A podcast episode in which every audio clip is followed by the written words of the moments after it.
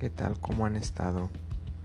Yo aquí estoy haciéndoles un nuevo capítulo del podcast para la materia que hemos estado trabajando y esta vez vamos ya a cambiar de contexto, vamos a cambiar tanto de lugar como de tiempo.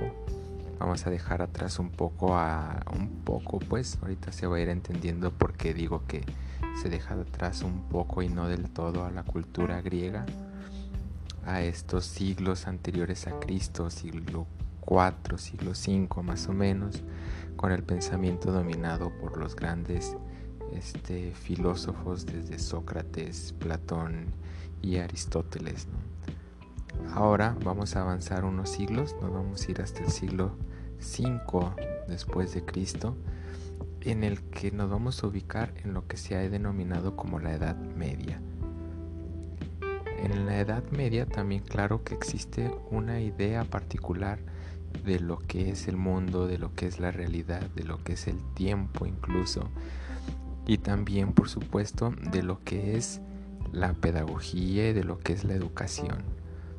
Vamos a ver que en esta época aquellos grandes pensadores han sido dejados un poquito de lado en lo esencial de su pensamiento para ser rescatados solo de alguna manera muy particular. Pero lo que domina el pensamiento en este momento está muy influenciado por la religión católica. Así, este capítulo se titula La educación cristiana primitiva y la patrística. Vamos a ver ahorita qué significa eso. Vamos hablando primero de lo que se entiende como la buena nueva. En el mundo helenístico romano, donde la inquietud religiosa era cada vez más viva y general, la buena nueva, anunciada por Jesucristo y predicada por sus discípulos incluso en Grecia y Roma, se había propagado velozmente en la segunda mitad del siglo I. Como les comentaba, Ahora el pensamiento va a estar sumamente influenciado por esta idea del cristianismo y va a revolucionar lo que hasta entonces los pensadores griegos habían planteado. Y la fuerza particular del cristianismo consistía en apelar a sentimientos superindividuales tales como la fraternidad, la caridad y el amor ilimitado por el prójimo. La sugestión excelsa de este incitamiento a la regeneración espiritual mediante el ejercicio de la fraternidad y la caridad y el amor se manifiesta ya claramente en la predicación misma de Jesús recogida en los evangelios. Estas consisten en anunciar a los hombres de buena voluntad, independientemente de la raza o la clase social, el reino de Dios o sea, una renovación merced a la cual se establecerán en el mundo la justicia y el amor. Aquí creo que empezamos a intuir un poco el cambio que se empieza a gestar en este nuevo contexto, en esta nueva época.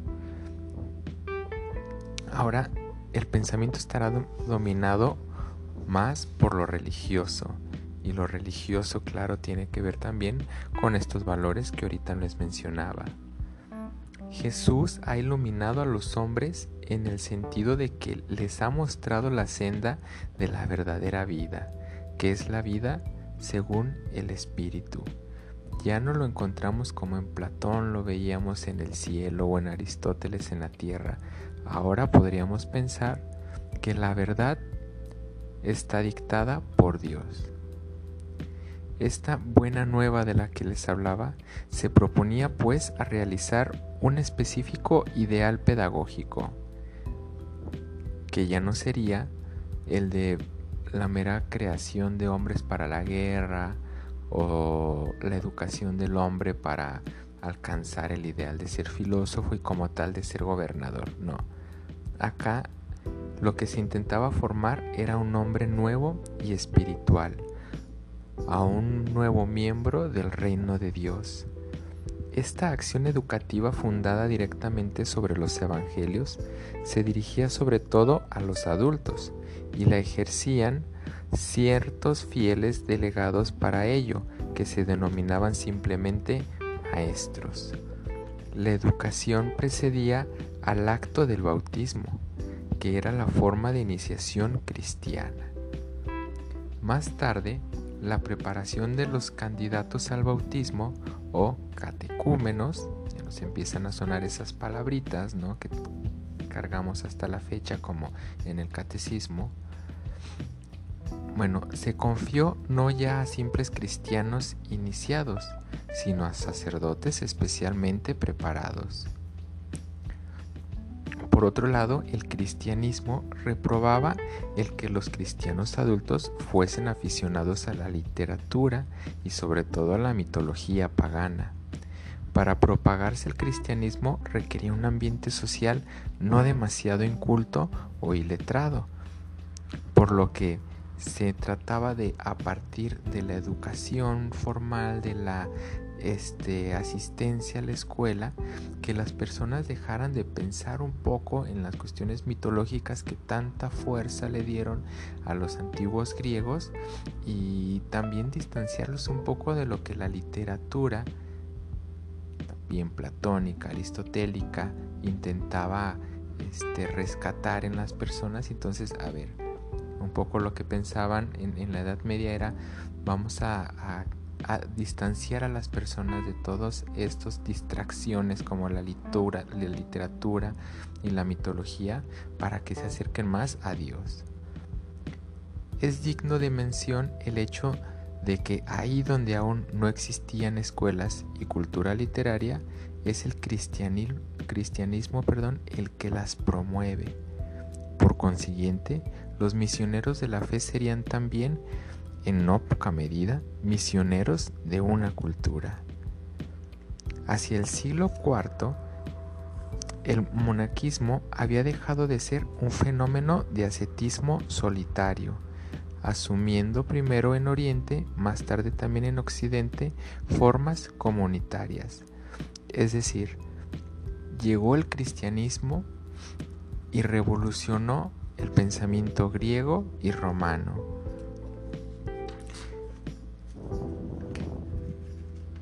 Las comunidades eran de por sí comunidades educativas porque las reglas a que debía ajustarse la conducta de sus miembros incluían una disciplina religiosa, moral y a veces incluso intelectual.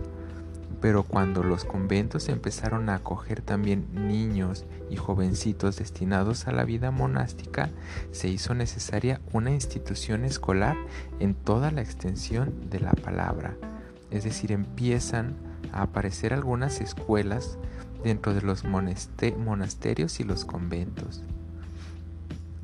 En estos siglos, la Iglesia no desarrolla el concepto de una educación universal, y cuando sus instituciones educativas no son simples escuelas de catecúmenos, están casi siempre destinadas a preparar en exclusiva a los futuros dirigentes de la Iglesia misma, así como también a los miembros de las clases superiores. Por esta razón, andando el tiempo, la palabra, la palabra clericus asume el significado de docto y laicus perteneciente al pueblo, o sea, del ignorante. Las escuelas son regidas y primero que nada fundadas por las personas religiosas de esta época cristiana, de esta Edad Media. Y entonces lo que estaba cerca de la religión, lo que era como adecuado para la iglesia, entonces eso era lo bueno. Eso era incluso más que bueno lo culto. Y lo laico, lo que no tenía o no obedecía a, uno a una creencia, entonces eso era lo ignorante. Hasta acá más o menos lo que intento dejar claro es que, insisto, la religión estaba dominando lo que tenía que ver con la educación. Y si se acercaban al cristianismo y a la religión, era bueno, era correcto, era culto, era docto. Y aquello que se distanciaba del cristianismo y de la religión, como la filosofía, la literatura, la mitología o el simple distanciamiento del aprendizaje, entonces eso era de ignorantes. Aquellos que no se acercaban a la religión eran más bien ignorantes. En este momento se hace fuerte este concepto de la patrística. ¿Qué es esto de la patrística? Sucedió que, sobre todo en Oriente, cuando el cristianismo tuvo que organizarse en un sistema de doctrina, se presentó a sí mismo como la expresión cumplida y definitiva de la verdad que la filosofía griega había buscado, pero solo había encontrado imperfecta y parcialmente. Este primer periodo es la patrística. Son padres de la Iglesia los escritores cristianos de la antigüedad que contribuyeron a elaborar doctrinalmente, claro, el cristianismo y cuya obra ha sido asumida como propia por la Iglesia. El mayor entre los padres es Justino, quien afirma que el cristianismo es la verdadera filosofía. Identifica la razón con el verbo divino y como la razón es común al género humano, participan de ella inclusive quienes hayan vivido antes de Cristo. La patrística, que es esto del conocimiento dominado por los padres, hará prevalecer la teoría, que por cierto tenía un origen platónico, de que el mal del mundo se deriva no de la acción creadora de Dios, sino de la materia de que el mundo se compone. Eso, si se dan cuenta, tenía mucho que ver con lo que proponía Platón. Lo bueno está ahí arriba, está en el mundo de las ideas, de los ideales, y el concepto de lo platónico, y lo malo, lo mundano, lo terrenal es donde estamos viviendo. Entonces, por eso decía, hay un distanciamiento, pero no terminan por sacarse de encima los pensamientos platónicos en este caso, pero también aristotélicos como lo veremos a continuación. Siguiendo sobre este tema de la patrística, en el periodo del 200 al 450 aproximadamente, es decisivo para la construcción del edificio doctrinal del cristianismo. Estamos un poco acostumbrados como a entender que la religión apareció, se fundó y de, ahí empezó a caminar. Pero en realidad, si nos damos cuenta, es un proceso largo de producción de la religión. Y entonces tomó años que tuviera ese cuerpo estructural y ese cuerpo teórico que hasta la fecha conocemos y que también vale decir se sigue modificando los motivos polémicos se atenúan y se reafirma por el contrario la exigencia de hacer que la doctrina cristiana, un organismo coherente, fundado sobre una base lógica. Aquí empezamos a, sentir un poco la influencia de Aristóteles. La formación del mundo se explica por la caída o degeneración de las sustancias intelectuales que constituyen el mundo inteligible.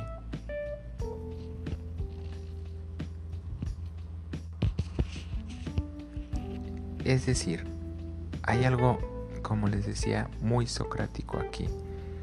Cuando hablamos de sustancia, tendríamos que pensar claramente en Aristóteles, quien, si recordamos, ya no se enfocaba como Platón en este ideal de, que las cosas tenían una sustancia externa a ellos y que había como una idea única de las cosas y lo que vemos nosotros es solamente como una copia mal hecha de aquello ideal, ¿no? es platónico.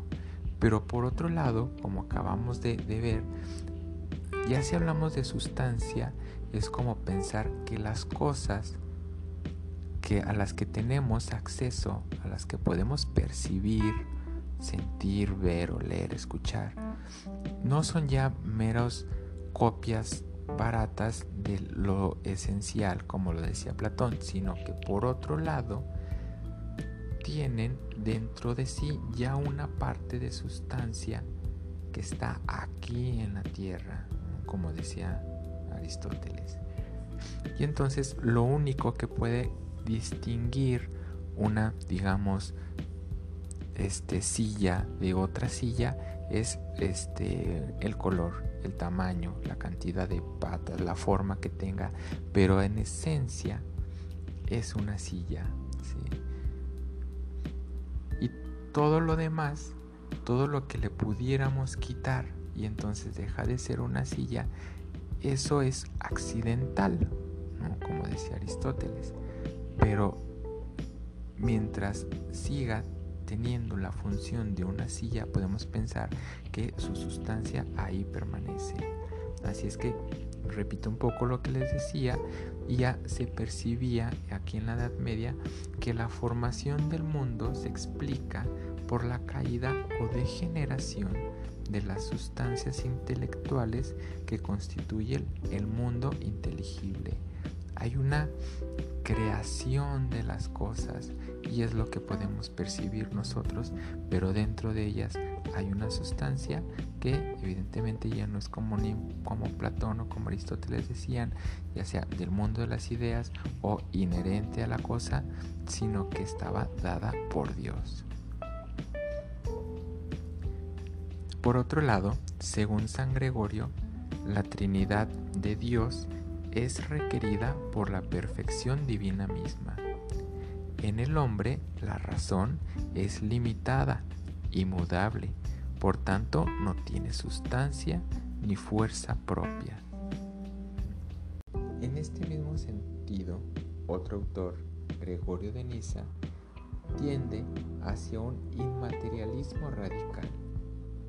¿En qué forma Dios, que es incorpóreo e inmutable, puede crear una realidad corpórea inmudable? A esta pregunta responde reduciendo la corporeidad de las cosas a un elemento inteligible y por lo tanto puramente espiritual. Con estos ejemplos que les acabo de mencionar ahorita, me gustaría aclarar que el pensamiento platónico y socrático y aristotélico no quedó allá vagando en la antigua Grecia, sino que se ha seguido este, retomando siglos después, ahora en la Edad Media, como lo que estamos comentando ahorita, pero que también vamos a seguir viendo que los, demás autores también siempre estarán retomando un poco tanto a Platón como Aristóteles. Bueno, ¿y qué onda con la educación en este periodo patrístico, en este periodo donde todo estaba dominado por los padres y por la iglesia? Bueno, algunos padres latinos, como por ejemplo Tertuliano, se oponían a toda forma de educación fundada en las disciplinas propias de la doctrina pagana. pagana. Por ejemplo, una vez más se repudiaba la aplicación de las artes liberales, tales como la gramática, la retórica, la lógica, la aritmética, la geometría, astronomía, música, arquitectura y medicina. Estas son aquellas que podrían ser propias de una inteligencia pura. Como una inteligencia carece de cuerpo y por consiguiente no padece enfermedad ni necesita casa, entonces se consideró eliminar las artes dentro de las que les menciono ahorita, tanto la medicina como la arquitectura. Y esta eliminación manifiesta netamente la orientación de la cultura medieval.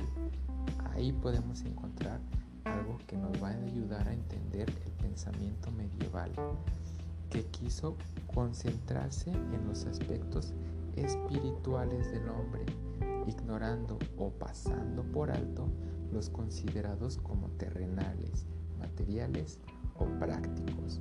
Lo que era importante para las escuelas en esta época cristiana y del medioevo era hay que educar a los chicos en lo espiritual, en lo que tiene que ver con el alma, no tanto en lo que tiene que ver con lo terrenal. Por eso se elimina a la medicina dentro del, digamos, currículum educativo, se elimina también a la arquitectura porque esas cosas son terrenales.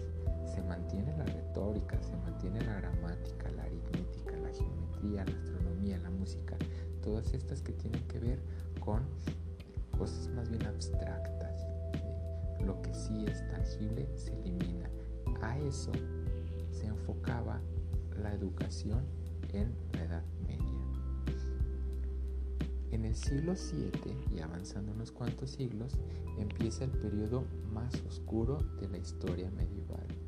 La cultura se mantiene viva apenas en uno que otro solitario erudito que la rescataba de las obras del pasado y la transmitía en toscos y desordenados compendios. Todo aquello que se había logrado, todo aquel descubrimiento que nos anunciaban los, los grandes pensamientos griegos es opacado por la necesidad imperante de la religión enseñar solamente aquello que quería enseñar, que insisto tenía solamente que ver con lo relacionado al alma y a lo divino. De esta manera me gustaría hacer aquí un alto como para empezar a entender el contexto de la Edad Media en relación a lo que vimos con la antigua Grecia. Hay diferencias radicales entre una manera de pensar y de otra. Ya se anunciaron también algunas de las principales diferencias de la concepción sobre la pedagogía, no solamente concepción sobre el mundo. Entonces, hacemos una pausa, vamos a dejar hasta aquí este, esta parte del podcast este, para pensar un poco en el contexto de este momento. Bueno, nos seguimos escuchando en el próximo episodio.